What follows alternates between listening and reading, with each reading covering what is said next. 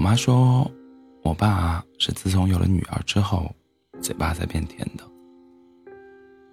一九九五年的夏天，我呱呱落地时，所有人都轻叹一口气：这丫头怎么长得这么黑？我妈差点就被我丑哭了，只有我爸高兴的语无伦次。听，我闺女哭得多响亮，多健康！你看她手指细长，这么小都能看出眼睛是内双的。总之，之前的我爸是那种妈妈换个发型、换件衣服，问她是否漂亮，他就一句：“有什么区别吗？”但有了我，闷葫芦的他。变得开朗了许多，而且只要一说起我，他总能滔滔不绝。我的所有缺点到他那里都变成了优点。黑美人，吃奶真有劲，眼睛多机灵。就连奶奶都听不下去了，对他说：“轻点夸吧，也不怕别人笑话。”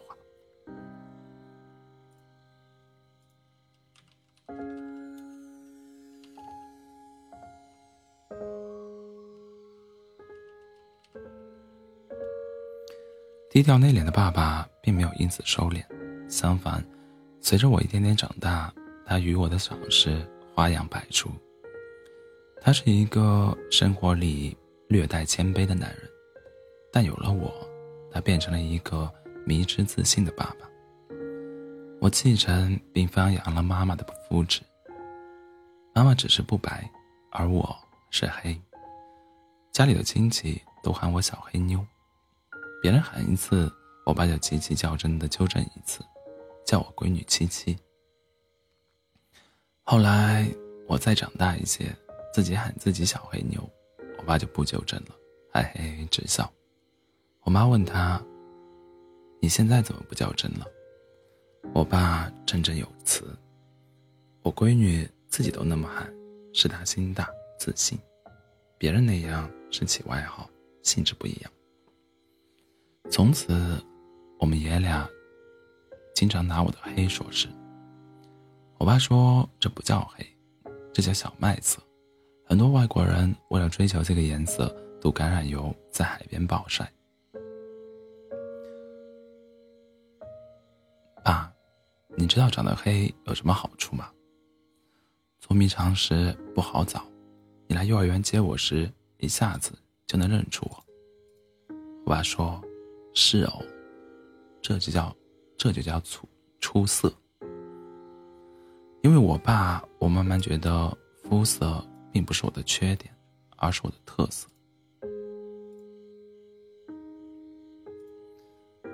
不必因此自卑。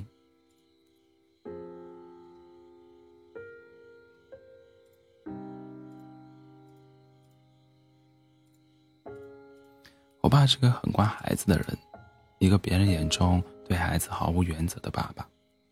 记得小时候，最喜欢去鸟语林，几乎每周都去。刚开始去时，跟别的小朋友一样，见什么要什么：棉花糖、纸风车，用漂亮羽毛做的圆珠笔、蛋糕、烤肠。同去的孩子在所有操，在所要超过三件东西后，家长已经不耐烦。于是孩子闹，家长骂，甚至打，整个鸟语林逛出来，大人孩子都气得鼓鼓的。我爸就不一样了，我要什么他买什么，土豪的不得了，我简直开心到爆炸。再看我妈，一次又一次扯着我爸爸的衣襟，示意他这样会惯坏了我。我爸丝毫不为所动，执意对我有求必应，买买买。今天把兜里带的钱都花光。从鸟语林出来后，我爸特意带我穿过本市最大的玩具批发市场回家。同玩具市场的玩具相比，鸟语林买的那些杂七杂八真是弱爆了。天知道我当时是多么后悔，在鸟语林的贪得无厌花光了所有钱。我一路惊叹着欣赏过去，爸爸还在旁边鼓励：“再往前走走。”应该有更好看的。是啊，也只能看着。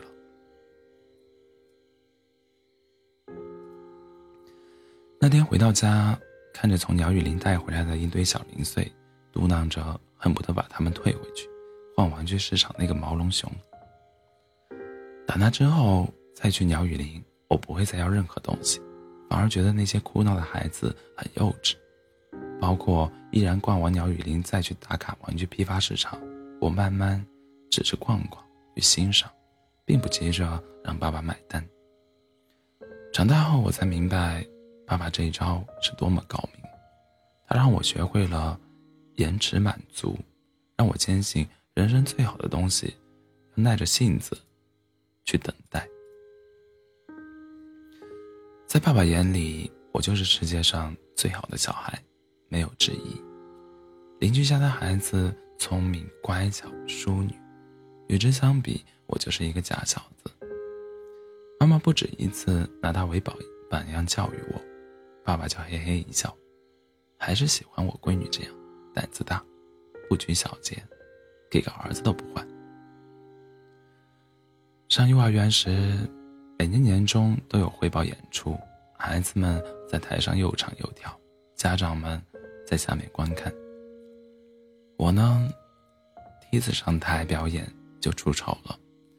所有小朋友都在认真投入的表演，我却突然被大屏幕上老师配乐的动画吸引，任凭谁喊都听不见，不回头。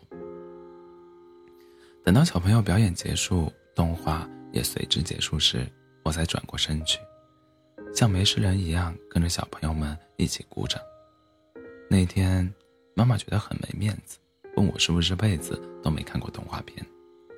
可爸爸说我闺女心理素质多好，反应多快，知道自己没参加表演，回过未来时鼓掌鼓的比谁都用力。我妈说我爸是个特别，呸！我妈说我爸是个夸别人特别词穷，但夸自己闺女张嘴就来，不惜睁眼说瞎话的人。后来上学了，我的成绩一直稳居班级倒数第十。第一次拿这样的成绩单回家，妈妈气得脸都绿了。可爸爸一点也不在乎。你非得想着是倒数第十，怎么不想着是全班第三十六名呢？再说学习只是一方面，我闺女全校跳高第一名，这事怎么就不提了呢？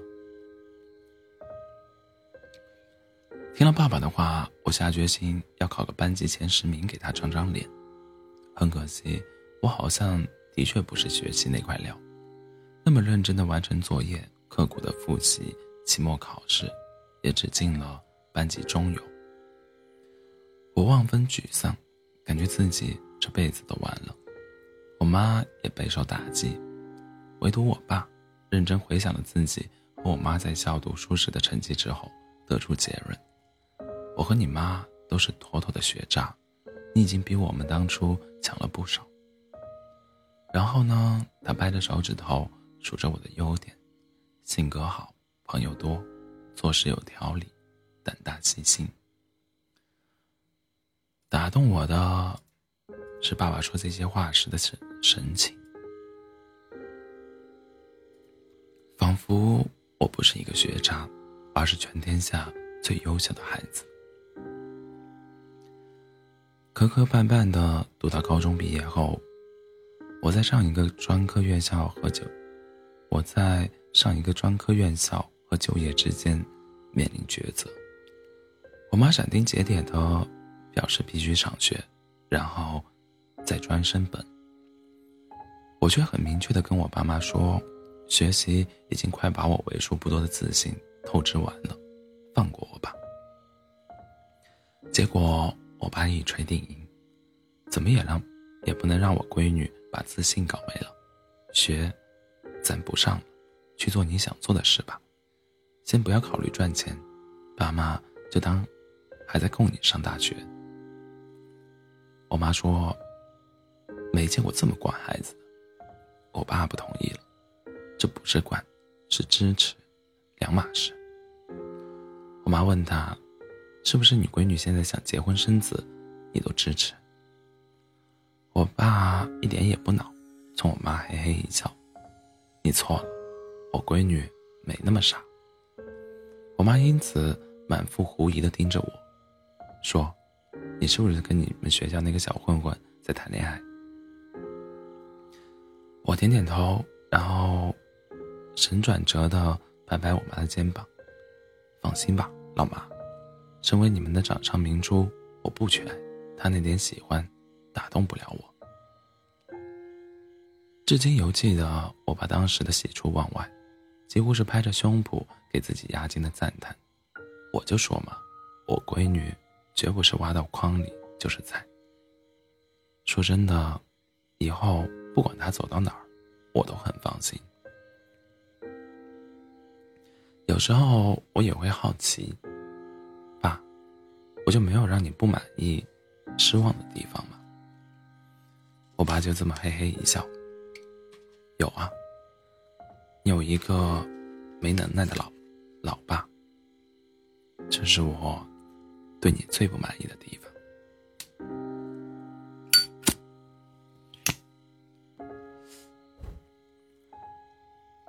我用很多年的时间去告诉爸爸，他是这世界上最好的爸爸，没有之一。高中毕业后，我先是帮别人卖服装，后来又跟人家合伙开服装店。在服装店特别赚钱的时候，我又开始折腾着。去了广州时尚十三行做服装批发，干了两年后赚到一些钱，我又开始蠢蠢欲动，琢磨着自己开工厂。然后我遭遇了人生中最大的一次套路：先是租的工厂被告知是违建，限期拆除，不等我找到新的地方安放那些设备，合伙人又卷款跑路，最终。厂子，厂厂子被夷为平地。原本三十多号的人的工厂，就剩下我和设计师王鹏。什么叫走投无路？可不知为什么，事情发生后，我一滴眼泪都没有掉，而是特别冷静的给每个要走的工人打了欠条，给几个特别要好的朋友打了电话，把厂里的设备分别放到他们的家里。车库，当然也有朋友见了我，见我落落难了，电话一接通就说：“七七，我最近生生意遇到点困难，你看能不能帮帮忙？”可是也有朋友主动打电话来，二话不说说要卡号。还有一个朋友把他位于郊区的厂房连夜腾空了，让我搬了进去。说实话。那么大的事压在我身上，我反而一点都不怕了。心一横就想，已经最坏了，那就往好了解决吧，一切总会好起来的。那些日子，王鹏一直陪在我身边，帮我处理各种麻烦事儿。但后来成了我老公，这是后话，与本文无关。安顿好这一切，我请王鹏吃饭。那顿饭我叫了一箱啤酒，表示一醉方休。然后醒来再战江湖。我觉得我那天喝得很兴奋，也没醉。晚上回到厂房，倒头就睡。第二天，王鹏跟我说，我昨晚上一句没提厂子的事，全程都在讲我跟我爸的往事。王鹏说。终于知道你为什么心这么大，遇事这么淡定。原来，你有个了不起的爸爸。听王鹏这么一说，我终于绷不住了。困难破产都打不到我，但当我勇敢的收拾残局时，超级想爸爸。如果不是他一直认为我是一个拥有雄心豹子胆、仗义、优秀、自信的女孩。我怎么可能面对人生这么大一个雷，不躲不惧？却原来，我一直努力奔跑，只是为了不辜负那个当初被他寄予了厚望的自己。那一刻，我疯狂的想爸爸，同时特别相信自己一定会东山再起。于是我回了一趟家。回家后的第二天，我让爸妈陪我去了一趟鸟语林。我长大了，鸟语林似乎也变小了，但里面那些卖各种小工艺品的摊，但里面那些卖各种小工艺品的摊位都还在。一走进去，听到鸟儿清脆的叫声，就觉得治愈。依然还是有很多小朋友开开心心的跟爸妈去，然后大人孩子气得鼓鼓的出来。大人说孩子太贪婪，孩子哭喊着：“我就想要那，我就想要那个玩具。”那情景真是太怀旧了。我挽着爸爸对他说：“还是你有办法，这样的事就没在我身上发生过。”我爸说了一句很经典的话。想让孩子有个好的性格，最好的办法就是让他保持愉快。一个人只有在开心的时候，才听得进去道理，然后做一个讲道理的人。我妈抢白他，可别说教了，别把孩子，别把自己惯孩子美化的一套一套的。爸爸惯我，但爸爸并没有把我惯坏，我很确定。那一次，我在家待了三天。临走时，爸爸拿出一一本房产证，上面写着我的名字。那是他和妈妈用全部积蓄为我准备的嫁妆。他说：“拿去用吧，是抵押还是卖，你做主。”我有几分傻眼，好好的卖什么房啊？爸爸对我笑笑。你回来一句没提工作的事，那肯定是工作遇到困难。不管遇到啥，有爸妈呢，那都不是事儿。令我完全没想到的是，一向反对、一向反对我瞎折腾的妈，都变了。以前呢，妈妈就希望你过得安稳，但你爸说的对，你比我们都敢想敢闯，所以。爸妈对你没别的要求，这辈子你活得精彩、过瘾就行。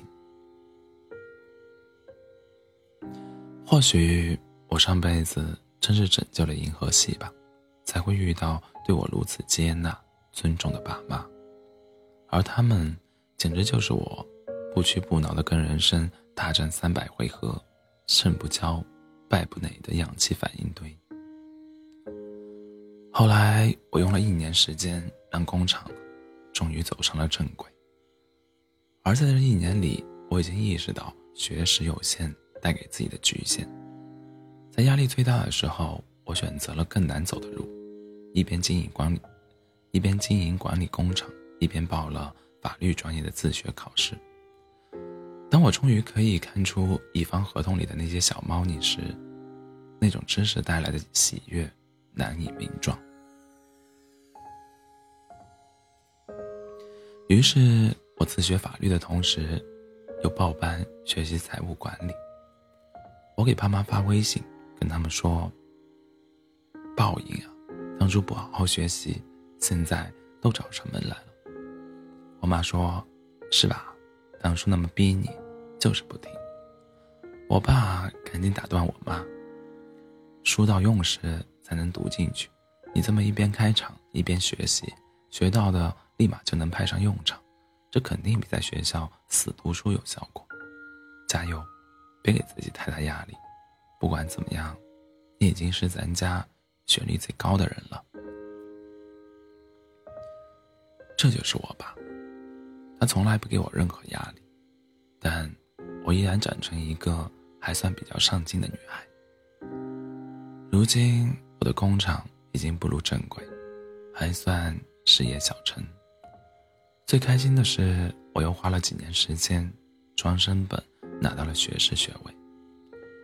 据我妈说，我爸把我的学学位证变成了他的手机屏保，微信聊天微信聊天记录屏纸，复印件裱了起来，放在他的床头柜上。我问他，不就是一个本本科学位，要不要这么高调？我爸又是嘿嘿一笑。爸这辈子可以说是一事无成，全借你的光。才能显摆一下。闺女，爸爸要谢谢你。我爸这一句“谢谢你”，把我彻底整不会了。我人生中最应该感谢的人，明明是他呀。